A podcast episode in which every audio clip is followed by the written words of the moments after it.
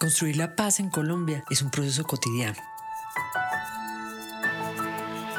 Es valorar nuestra capacidad de resolver conflictos como ciudadanos con las palabras que transforman, reconcilian, restauran, reparan y señalan caminos de convivencia. La paz se cuenta. Un podcast sobre el valor de la palabra en la construcción de la paz en Colombia una producción del Banco de la República en el marco del proyecto cultural La Paz se toma la palabra. En medio del concreto y el ruido de la ciudad, en Bogotá, hay algunas zonas donde el agua inunda el suelo verde para convertirlo en un ecosistema híbrido, que tiene tanto de acuático como de terrestre. Son en total 15 humedales los que tiene la capital donde habitan alrededor de 200 especies de aves, donde hay curíes, zarigüeyas, comadrejas, musarañas, mariposas y un larguísimo etcétera que se ha logrado preservar en varios casos gracias al esfuerzo y a la organización de la ciudadanía. De eso se trata nuestro capítulo de hoy.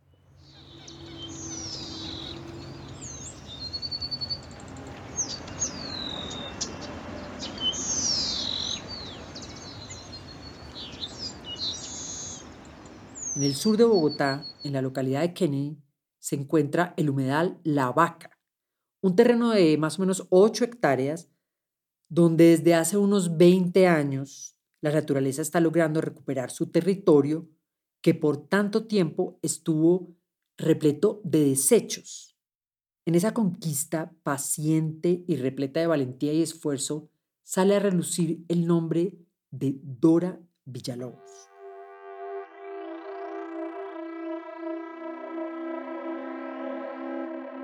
¿Cómo estás? Muy bien, muchas gracias. Bienvenida a La Paz se cuenta. Empecemos por el principio. Cuéntenos quién es Dora Villalobos, quién es su esposo y cómo llegaron aquí. Bueno, ¿quién es Dora Villalobos? Dora Villalobos es una hija de Boyacá, uno de los mejores departamentos de Colombia. Eh, soy hija de Cándido y Elena, dos campesinos en el municipio de Pauna, Boyacá. Eh, hermana de Juan, Orlando, Gustavo, José, cuatro varones. Yo soy la única mujer y quedo en la mitad de los cuatro. Eh, soy orgullosamente a esta edad abuela. Tengo seis hermosos nietos, tres niñas, tres niños. Eh, casada, orgullosamente, felizmente casada con Tito Alfonso Carvajal de esa unión tenemos nuestros hijos, pero también están eh, los hijos de mi esposo, yo lo conocí viudo, entonces tengo mis hijos de crianza y tenemos nuestros hijos. Para los oyentes que no saben, estamos en un oasis verde en la mitad de un barrio en el sur de Bogotá, donde acabamos de ver toda clase de pájaros, toda clase de, árboles, eh, un proyecto absolutamente maravilloso que se llama El Humedal La Vaca del que ustedes son líderes como familia. ¿Cómo empezó este proyecto? Ángela, lo acabas de decir, estamos en el mejor paraíso, el mejor paraíso que podemos tener y modestia aparte, no solamente aquí en Bogotá, sino en Colombia.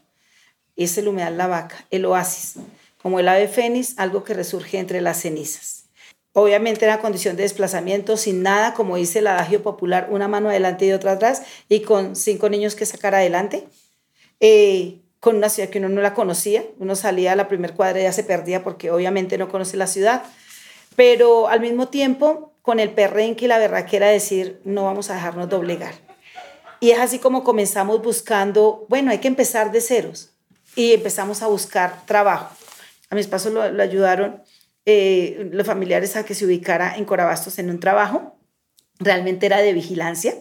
Y empezamos así como buenos boyacenses, teníamos unos ahorritos y teníamos que empezar desde ahí. Sostengámonos acá hasta que logremos tener el, diario para los niños, pero también cómo podemos tener un negocito. Y nos involucramos en la compra de una, una panadería que estaba en decaimiento y la iban a embargar. Y era un familiar, entonces la rematamos y empezamos desde ahí. Comenzamos comprando el lote. Ahí va la historia del humedal, que es la pregunta que tú me haces. Compramos el lote. ¿Dónde vamos a comprar el lotecito para empezar de ceros? y empezamos alrededor de Corabastos, iniciaban los eh, asentamientos ilegales, hoy en día conocidos como el Barrio del Amparo y María Paz, muy nombrados en la ciudad de Bogotá. Entonces, ella era mi papá, nos decía, el lado de María Paz, esos predios son de Corabastos, tal vez la otra zona no es de Corabastos, y la otra zona era la laguna. O sea, en esta parte, la sur, la parte sur de Corabastos, y era la laguna, que aún la conocían así, la laguna, la bonita laguna que tenía, pues era el humedal, denominado en ese momento Chuco a la Vaca.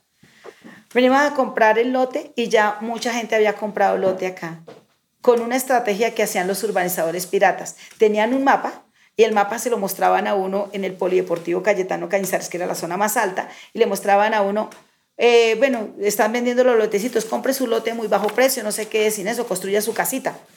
Y le decía a uno, ¿y dónde queda el lote? Y cogían una piedra y la lanzaban. Y le botaban la piedra como el que juega tejo. Allá donde cayó la piedra, donde voló ese pájaro, donde está ese árbol, voló ese pájaro porque no sabían el nombre de las aves. Donde está ese árbol, ahí va a quedar su lotecito o tres metros más adelante. Nosotros se lo entregamos relleno y, y ya ustedes, y cercado, y ustedes lo, lo pueden ir construyendo. Listo. Fácil el pago. ¿Cómo lo va a pagar? No, usted puede ir a apartarlo en la oficina que está en el barrio Pastranita.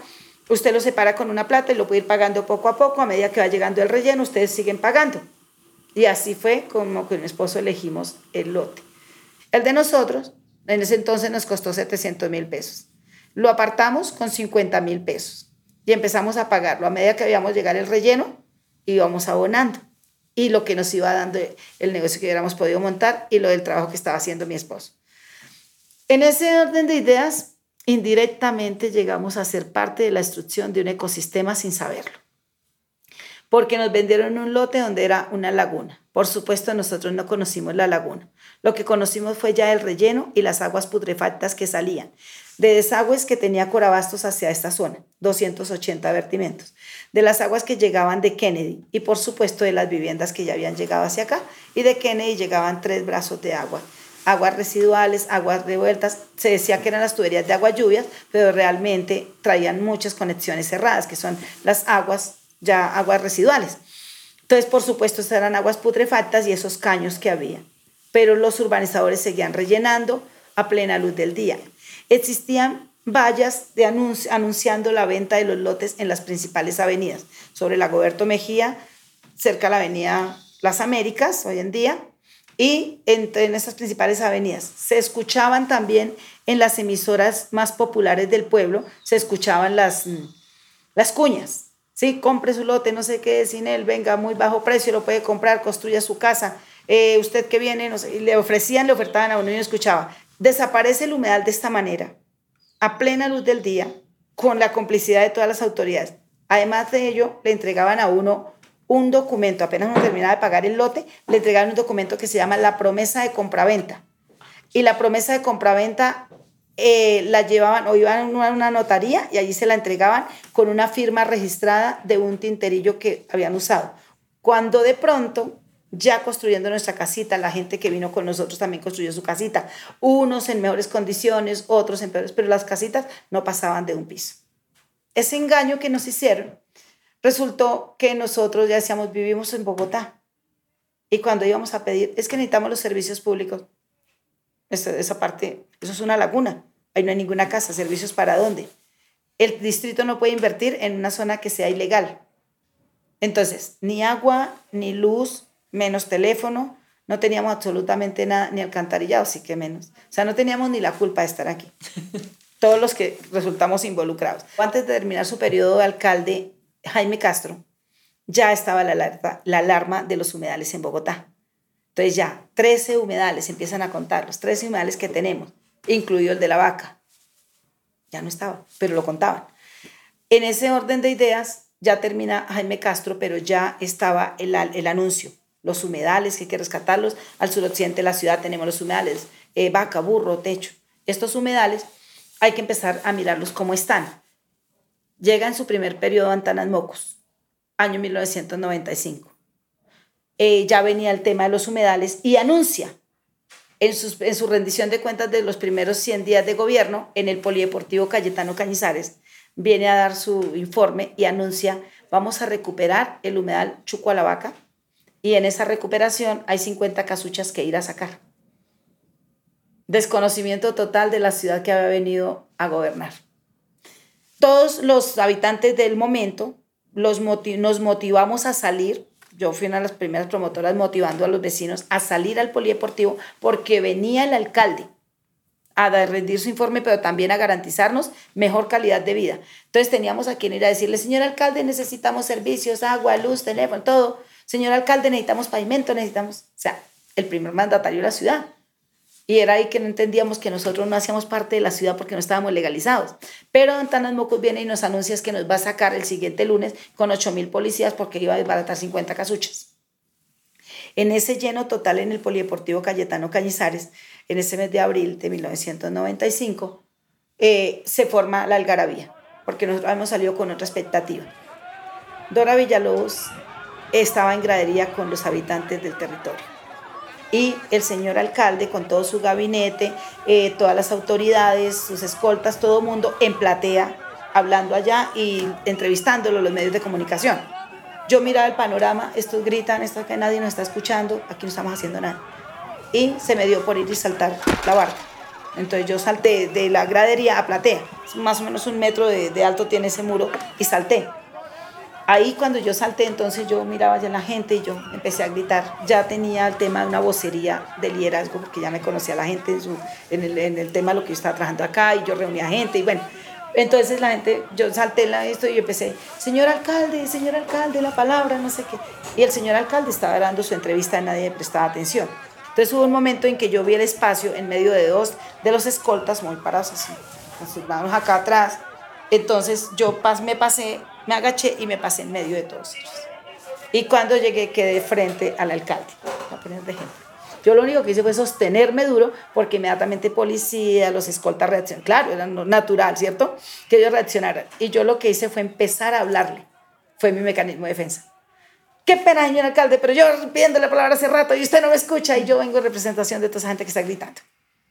Y quiero hablar con usted. Entonces ya el tipo muy calmado, con su pedagogía, tranquilízate, ya te va a escuchar, suéltenla. Porque yo le decía, no me sueltan, yo no lo suelto. O sea, y no lo iba a soltar si no me, si, no me soltaban los escoltas. Entonces me soltaron y yo comencé a explicarle y hablarle a él, que él estaba equivocado y toda esa gente que estaba gritando ahí era por culpa de él porque había amenazado diciéndonos que nosotros éramos unos invasores. Primer error que usted comete para que la gente esté alborotada.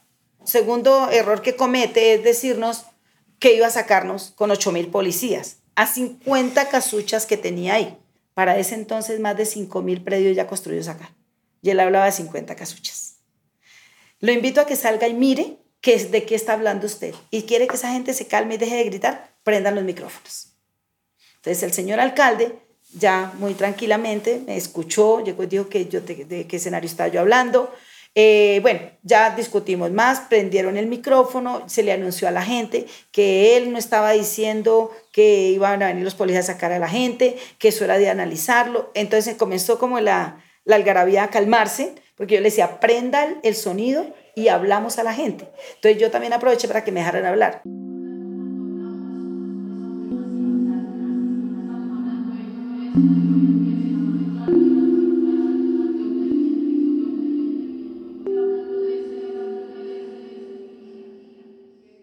Ese día logramos crear una mesa de trabajo que se llevó a la Secretaría de Gobierno. Ya logré hacer una alianza con los compañeros comunales que ya estaban en su momento acá y comenzamos a ir a las mesas de trabajo en la Secretaría de Gobierno a preguntar de qué berracas está hablando el señor alcalde, qué es un humedal, ¿Para qué sirve? ¿Con qué carajo se come esa vaina?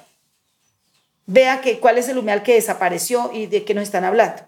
Y ahí en esas mesas de trabajo surge el tema de que efectivamente nosotros estábamos en lo que se llamaba o se denominaba humedal y que era la chuco a la vaca. Ah, carachas. ¿Y entonces qué vamos a hacer? Pues hay que recuperarla. ¿Y qué va a hacer usted con esa gente que estamos ahí? Listo.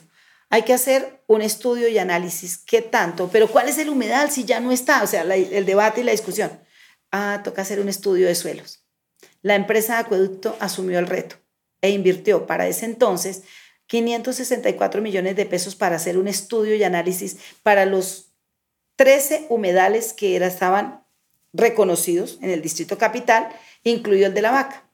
Y es cuando se determina, ya no se podían rescatar las 25 hectáreas de humedal que habían sido desaparecidas en su totalidad.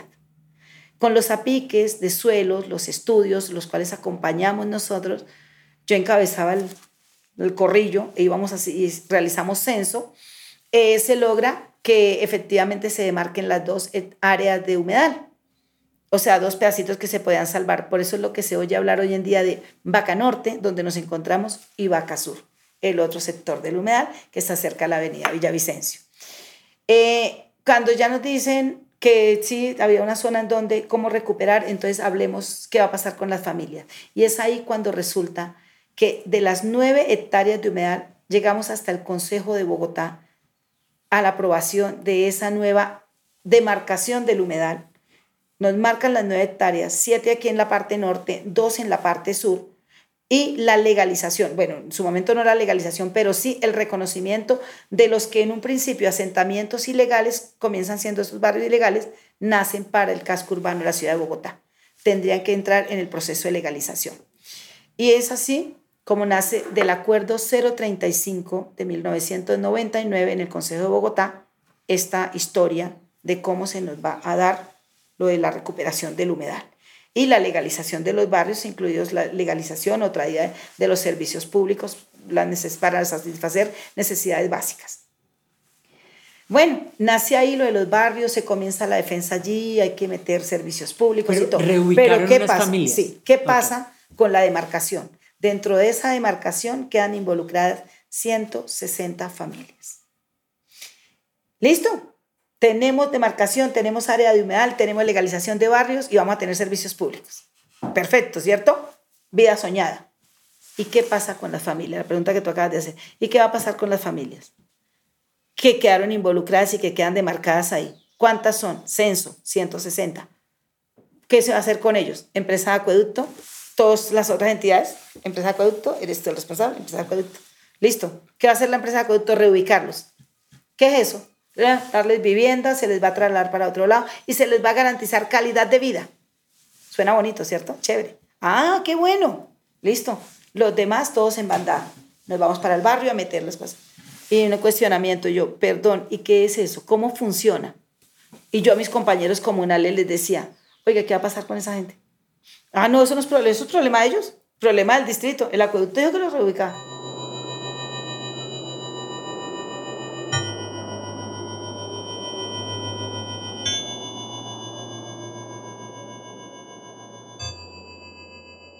Bueno, las 160 familias censadas viviendo en estas condiciones, lo muestra la foto.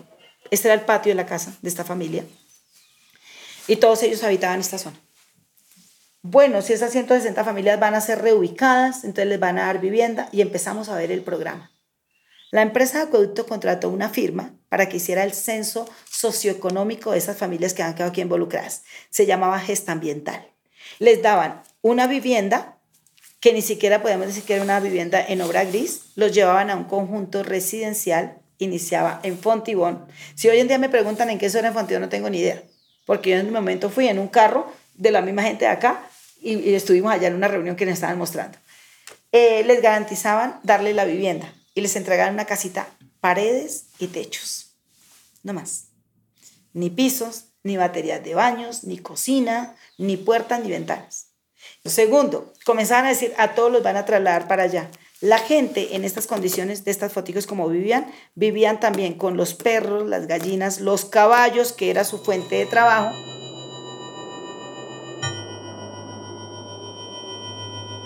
usted logra que reubiquen todas estas personas, ¿cierto? Sí. Eh, el reasentamiento. Más de reubicación se logra el reasentamiento de las 160 familias. Entonces lo voy a resumir así, para que lo tengas ahí. el reasentamiento de las 160 familias lo tiene a cargo la empresa Acueducto, pero tienen que todas las entidades sumarse para garantizar vivienda, estabilidad laboral, seguridad social, seguridad alimentaria y seguridad educativa para ese número de personas, de familias y cantidad de niños que estaban habitando acá. Fin de la etapa, termina en el 2005. ¿Y las personas salen del, del salen del lugar, salen del territorio. ¿Dónde viven? La mayoría en Bogotá con su casita que les dio el proceso que se logró. Eh, la mayoría en las distintas localidades, 12 de ellas fueron a parar a pueblos alrededor de Bogotá y 7 de ellas a fincas. ¿Y cómo empieza ahí el, el proyecto concretamente del humedal? En su momento empiezan las charlas con esa misma gente para decirles por qué tienen que irse de acá y van a hacer un paraíso bonito para acá y mostrarles imágenes de lo que era un humedal. Listo. Hasta ahí, cuando se logra todo esto en el 2005, el reasentamiento, la empresa dice, ya lo logramos, ya está la recuperación y permite o deja eh, abandonado el sitio y lo vuelven a invadir. En el año 2006 es cuando llega todo una banda de personas motivadas por otros intereses, como en el caso de los comerciantes de Corabastos, que motivaban a otros a meterse aquí en las casitas, a hacer cambuches, y en el 2006 esto estaba con 274 núcleos familiares. Por eso se logra el desalojo pacífico, porque fue así, el pacífico el 11 de diciembre del 2006. Pero a la vez, la empresa de acueducto, ya preparada con el tema, saca a licitación un contrato que se llamaba la recuperación hidrogeomorfológica del humedal. Eso más o menos a mediados de, del 2006 y a finales del 2006 ya estaba firmado.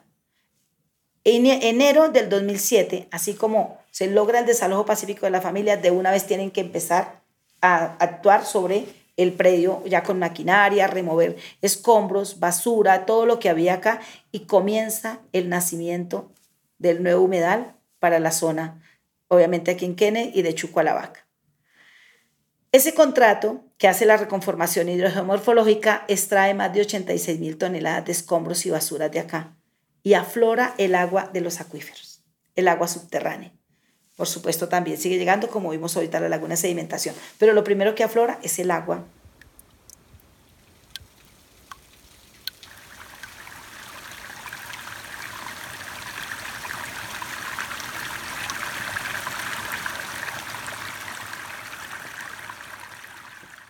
que entra la institución y la entidad. Y el grupo de mujeres que veníamos trabajando con las familias, que es el proceso que se vive de riqueza, de maravilloso, de, de, toda la historia que se cuenta, dijimos ya, hicimos la tarea social. ¿Y ahora qué pasa? En eso entra en escena Nicolás Carvajal, es mayor, es mi nieto, el mayor. Dos añitos de edad, y él en una visita de esas que nos venimos al humedal donde las máquinas se están revolcando, están moviendo todos los escombros y las basuras, y yo le decía, mi amor, nos vamos para el humedal, porque ya habíamos hecho el trabajo social. Entonces, cuando él venía al humedal, él tenía todo lo que yo había compilado de lo que me enseñaban el Dama en su momento y nos entregaban en esos seminarios folletos y material, que era un humedal, para entender que era un humedal. Entonces yo lo socializaba con mi primera comunidad, que es mi familia. Entonces yo, mira, esto era el humedal y esto es lo que se sueña que haya acá. El niño, en su corta edad, entendía y tenía la importancia clara de que era un humedal. Agua, animales y plantas. Y el niño veía solamente escombros y basuras removiendo y mucho escombro y muchas máquinas moviendo. Y un día venía cansado a mediodía y me dice, se viene conmigo pero de mala gana. Me dice, tita, pero ¿dónde están las planticas? ¿Dónde están las planticas? Esa pregunta me cuestiona. ¿Qué le respondo a mi nieto? ¿Qué le digo yo a las futuras generaciones, a las gemelas? ¿Qué les cuento yo a los visitantes? ¿Esto sí era un humedal? Me devuelvo yo al barrio y convido a las mujeres que me estaban acompañando en la tarea. Y les digo, mis amores, la tarea continúa. Busquen el berraco tarro de la leche, la olleta vieja, el plato que no les sirve y nos vamos para. Y empezamos a caminar detrás de las máquinas que excavaban y tomábamos muestras de lodo y escombros, esa muestrica en distintos lugares a distinta profundidad. Hicimos en este lugar donde nos encontramos una piscinita. Al ingeniero le había hecho que aquí abriera un huequito, hiciera una piscina y trasladara parte de ese, que allá veíamos un poco de matas que surgían. Eso tiene que ser del humedal. Y aquí se trasladó y se llamó la piscina, donde está aquí la casa. Y aquí al lado donde está el vivero, empezamos a meter esas olletas, eso que traíamos con ese lodo. Con unos palitos lo marcábamos. Este fue el punto tal, este fue el punto tal, y en tal, y a tal profundidad. El humedal en su, en su mayor profundidad de 5 metros, la parte más honda de la laguna. Y ahí tomábamos muestras. Lo tenaz fue cuando empezaron a surgir un poco de maticas verdes. Y surgen estas maticas verdes y las mujeres y las jóvenes que me acompañaban me preguntaban, Dora, ¿y esta matica qué será? Berraco problema en el que me metí. Yo no soy bióloga, no soy ingeniera ambiental, yo no tengo ninguna carrera esa y por supuesto no iba a entender qué mata era esa. Y yo, corra pues del ingeniero, ingeniero, por favor, sálveme la vida, ayúdeme que mándeme a su trabajadora social o al ingeniero residente que me le explique a las mujeres qué mata es eso. Se quedaba mirándome y decía, sabías una loca. La voy a premiar. Le pagó a una bióloga durante dos años, dos meses, perdón, dos meses. La vieja se demoró cuatro meses porque se enamoró del proceso, pero él le pagó dos meses para que nos enseñara a nosotras qué eran esas maticas verdes que habían surgido ahí. Mujeres, toca prepararnos y hay que arreglar. Y esta foto da cuenta de eso. Nosotros teníamos eso en unas olletas viejas, en los platos y todo. La bióloga vino y llegó y dijo, hay que transformar todo esto. Esto parece ser como sombrillita de agua. Estas son como plantas terrestres, pero todo eso lo vamos a remover. Nos prestó estas bandejitas que ustedes ven en esa foto, fueron prestadas de ella. Y nos dijo, hay que levantarlas del suelo, hay que hacer unas, como unas mesitas y nosotros ya habíamos inventado un supuesto vivero. Era un invernadero, solo plástico y los palos alrededor. Pero ahí nos metíamos. Y ahí vinimos a parar y empezó a surgir acá. Y la bióloga nos empezó a enseñar, estas son macrófitas, son las plantas acuáticas, estos son tipos de juncos, esta es la cebolleta, este es el cortadera, esta es la lentejita de agua, y todas son nombres que nos iba dando. Libreta en mano, las mujeres.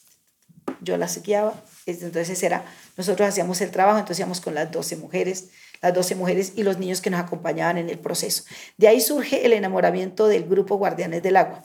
Y ahí es cuando en este surgimiento de las planticas nos surge la idea, es el litoral y todo lo que ustedes ven alrededor del humedal, que está sembrado así, fue lo que logramos rescatar de ahí. De ahí surge el nombre de Banco de Semillas.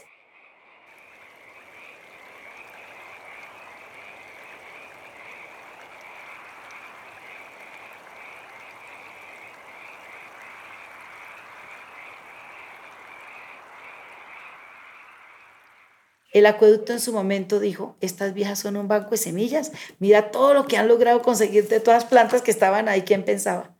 Pero como éramos un grupo, era el grupo Banco de Semillas. Y esta historia, en resumen, vuelve a darle la vida de nuevo al humedal. La defensa de los guardianes del agua siempre estar atentos a lo que pasa en el espejo de agua.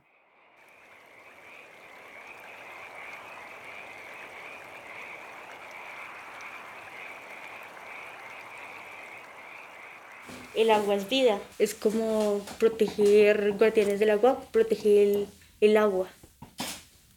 Proteger, cuidar y implementar el, digamos, lo que ahorita nos enseña a hacer otra vez decirlo a otros niños que sigan siendo la generación, generación, generación, hasta que quede en todas las generaciones que pasan para que el, el grupo Guardianes del Agua nunca se acabe y sigan defendiendo, protegiendo el agua y la naturaleza. Hacemos recorridos, plantación de árboles, apoyo a los demás grupos en compostaje. Recoger basuras, porque por el lado de Puerta 6 eh, hay muchas basuras o cuando se meten los indigentes dejan basuras también. Se aprendía muchas cosas porque han venido muchas personas, eh, universidades que nos han enseñado muchas cosas sobre el cambio del agua, la, la, vida que hay dentro del agua, las plantas, las aves y cada nombre de cada planta de aves, nombres acuáticas, terrestres y demás. Dorita también. Dorita nos es como una profesora. Entonces, en cada recorrido vas aprendiendo una cosa diferente porque en todos los recorridos casi no se, se explican algunas, siempre se repiten algunas cosas, pero siempre cambia algo. Entonces, cada vez que vas haciendo recorridos, pues aprendes algo ¿no? También las personas dan su aporte, entonces uno aprende más de cada persona que viene.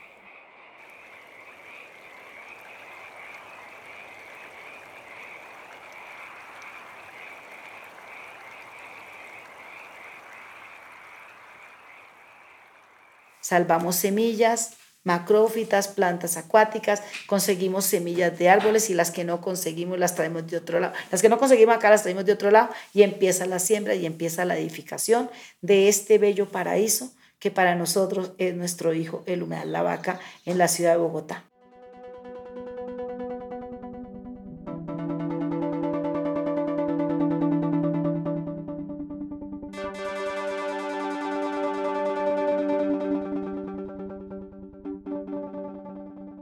Cuándo construyeron el filtro? ¿Cómo es la historia de construir un filtro para limpiar las aguas que alimentan este humedal? El biofiltro comienza con la historia de, esas, de esa pelea cuando nos empiezan a mostrar que iba a transformarse y se iba a construir el humedal, que en su principio sería un humedal artificial, porque hay que volver a reconstruirlo por todo lo que había pasado. Ah, bueno, ¿y qué es eso? Y comienzan a mostrarnos los diseños. Pero además de ello, hay unas mujeres que siempre han estado ayudando y son las, los ojos como el acueducto, ellas están ahí pendientes. Entonces a esas mujeres y a esos hombres que están ahí los vamos a meter en el comité veedor. Ellos nos van a acompañar y sacamos rápido esa tarea. Y es cuando se equivocan de cabo a rabo, porque dicen, no, el comité veedor. Y llega el comité veedor y el, comité veedor nunca les aprobaba nada. Porque había que supervisar y super revisar. Y después de cuatro meses de rifirrafe, que no, que no construye, que no es así, empezamos nosotras las mujeres y nos permitieron hacer la propuesta del biofiltro.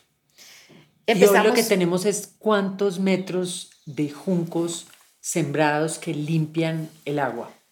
Que limpian el agua. Está 60 de ancho, 70 de ancho por 1,20. ¿Y cuántos, cuántos juncos plantamos nosotros ahí para poder hacer eso? 2.800 junquitos en su momento, que hoy en día es una selva de juncos. Y para que los oyentes entiendan, es una selva de juncos que uno se para a un lado y hay agua que huele, que viene de diferentes partes de la ciudad, agua contaminada, y al otro lado de esto hay agua con tingas, con patos, con toda clase de plantas alrededor. Es visible en menos de 10 metros la recuperación. La recuperación ver cómo la naturaleza nos muestra que si nosotros le permitimos a ella hacer su tarea sin la intervención, sin la intervención tanto ni, ni industrial, porque no es echarle ningún tipo de químico ni de líquido al agua para que se purifique o se limpie, sino que es la misma naturaleza, los juncos sembrados estratégicamente en gravilla, abajo de la gravilla una capa de arcilla, y son estos materiales los que se, se complementan para hacer ese coladorcito. Ese colador en medio de dos gaviones es lo que se convierte en ese biofiltro natural. Esto para el agua, les cuento, pero la belleza como vieron ustedes el día de hoy, la monjita bogotana, el cucarachero de pantano, el cucarachero común, perdón, cucarachero de pantano, las tinguas azules, la tingua de pico rojo, los canarios, todas las, las reinitas y todos los que nos llegan, como el tordo llanero que llega a ese juncal, se alimenta y anida en ese, procrea en ese escenario, en ese espacio. Miren que el biofiltro no solamente es el hecho de lo del agua, sino también lo que llega. Un ecosistema completo que usted ustedes han construido detrás de Corabastos. Detrás de Corabastos. Esto tiene un muro que divide con Corabastos y estamos en todo un ecosistema y en un total paraíso aparte. ¿Cuántos años llevan haciendo este trabajo? Llevamos haciendo este trabajo nosotros ya de la tarea, desde haber empezado Titánica, de agarrones con, con la comunidad, de hacerles entender por qué lo del humedal y con las instituciones y entidades. Con mi esposo nosotros ya completamos acá 29 años vamos a completar. Eh, de poder mostrar el hijo, ¿no? Entonces, la siembra de árboles empieza a surgir y comienza y todo lo que tenemos en este bello y hermoso paraíso comienza a surgir y a mostrarse a, la, a, todo mundo, al mundo entero. Vuelven las tinguas que habían desaparecido de acá, vuelven las aves, y cuando nacen mis primeras tinguas es que digo el renacimiento del humedal y es en el año 2008. Tener que mostrar en ese lote. Y esto, más que obviamente es un humedal, un ecosistema recuperado, donde hoy vimos hasta libélulas, que hace mucho rato no veía yo una libélula azul. Eh, pero esto es ante todo una comunidad. Hoy vimos varios grupos de personas. Eh, con usted trabajan y usted ha logrado, usted y su esposo han logrado liderar eh, la unión de muchas personas, de muchos grupos. ¿Qué es esto a nivel de comunidad? Es el humedal que ha logrado sostener una red, un tejido social, porque el humedal se nos ha convertido en ese eje central. O sea, desde la Fundación Grupo Banco de Semillas, nosotros somos como los, el, enlace entre las organizaciones, la comunidad, entre las instituciones, porque también hay mucha necesidad y también hay mucho resquemor. Las, las comunidades, no, no, no, eso de las instituciones solamente vienen a robarnos, a cobrarnos. Entonces hay que quitar también ese velo de decir que no, está, no es así, porque las entidades también las conforman ciudadanía que pueden hacer parte de mejorar la ciudad, pero entonces a veces les ponemos la etiqueta y el sello. Ese diálogo que, que logramos ser asertivo desde Banco de Semillas nos ha mantenido en ese tejido de red, trabajar de la mano. La comunidad con las entidades, con las instituciones y con la empresa privada. Corabastos, que fue un gran problema para nuestro ecosistema, llaman un gran problema para la ciudad y para la localidad, para el humedal es el padrino. Pero no fue siempre. A partir del año 2012, cuando llega una nueva administración a esta corporación, se convierte en un aliado estratégico para el humedal. Aún hay gente que se resiste a creerlo porque dicen, no, no, no, es que eso Corabastos allá es un mundo aparte y ese es el problema. No es el problema, porque si entendemos que somos todos ciudadanía, podemos entre todos construir. Entonces, por eso ustedes ven que no solamente están las entidades, las organizaciones, la empresa privada, sino las organizaciones. Y empieza desde los niños, como el caso de Guardianes del Agua, empieza desde las madres comunitarias que tienen a cargo la formación de los niños más pequeños de nuestro territorio, que son esos jardines infantiles que se dan en las casas. Aquí tejemos con el grupo Guaches y Guarichas por Bacatá, que son jóvenes. Tenemos con el grupo Catarsis, que también es de jóvenes. Tenemos con las, los, los jóvenes de Sentir Pensares, que ellos dicen lectura, la vaca también lee, entonces llevemos a los muchachos, metamos a las familias en el tema de la lectura y le damos cuentos de la humedad, todas esas historias, todo eso que detén, pero también está lo deportivo. Entonces está la escuela de fútbol, techo que eh, mete a los muchachos en lo de fútbol. Eso ha formado esta comunidad. Por eso, desde el Humedal La Vaca, la organización Grupo Banco de Semillas ha tejido con otras organizaciones que creamos una mesa de trabajo y se llama la Mesa Territorial Humedal La Vaca que cuando se construyó la política distrital de humedales, fíjate que el año 2006, ya nosotros veníamos andando el camino.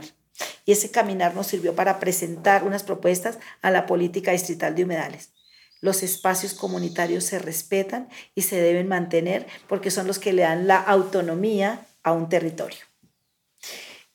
Creamos nuestro propio plan de manejo, como iba a ser, acompañado con las instituciones pero principalmente la participación de la comunidad, manteniendo la mesa territorial.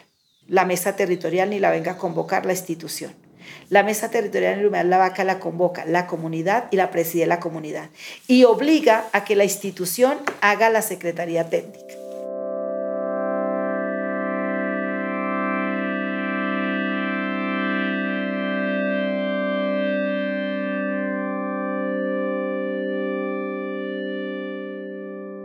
Y, para cerrar, Dora, ¿cuál es el secreto de la esperanza suya y de su familia? El secreto de la esperanza. Ay Dios. Lo que pasa es que, me, o sea, es realmente conmovedor ver que ustedes lo, que han logrado en todo este tiempo, cuál es el secreto de seguir adelante a pesar de todo. Eh, hoy es, claro, hoy ves todo este resultado, pero un día todo era, como vemos en estas fotos, un barrizal, un desastre. ¿De, ¿De, dónde sale, usted me decía al principio, Dios, la familia, la comunidad? Eh, eh, pero en, en, este podcast nos gusta hablar de, de, la paz, de lo que significa construir entre todos comunidades y, y transformar la sociedad a través de acciones. Eh, ¿qué, es lo que la, ¿qué es lo que la mueve? ¿Qué es el secreto de su fuerza, de su potencia? Bueno, es que cuando tú me hiciste la pregunta, yo decía, ya, yo ya he escuchado esa pregunta en algún momento solo con otras palabras, pero ¿Qué, ¿Qué, motiva y qué nos me da esto? Quizá, decía, el, el hecho de, de una ser mujer, ¿cierto? Y tener el sentir de sus hijos es así, que por eso digo, para nosotros el humedal es un hijo, porque lo sentimos de algo que se empieza desde ceros y empieza ahí, pero empieza a sentirlo. Entonces nosotros lo empezamos a ver, ¿cierto? Quizá es el, el, el, hecho de ser mujer y lo lleva a uno a eso. Pero realmente hay una razón más de peso. Cada vez sea, la mano de Dios, yo he tenido siempre y empecé a encontrar la razón de que yo he tenido siempre ese papel como de liderazgo se me dan que yo llevo mi palito, me dan mi bastón de mando y son comunidades que tienen esa visualidad de ver cuando una persona tiene aure y cuando han venido me lo han dicho, me lo han expresado y por eso me mandan el bastón de mando, no es en baldo. Y esas cosas, entonces yo siempre las interiorizo y como dijo María, uno todo lo lleva en el corazón y sabe quiénes son los que están presentes. Entonces ahí seguimos en la lucha y en la tarea. Muchísimas gracias, Dora. Muchísimas gracias por el, el tiempo y por haber hecho este trabajo de años y a toda la familia. Esto es un trabajo, obviamente, de familia.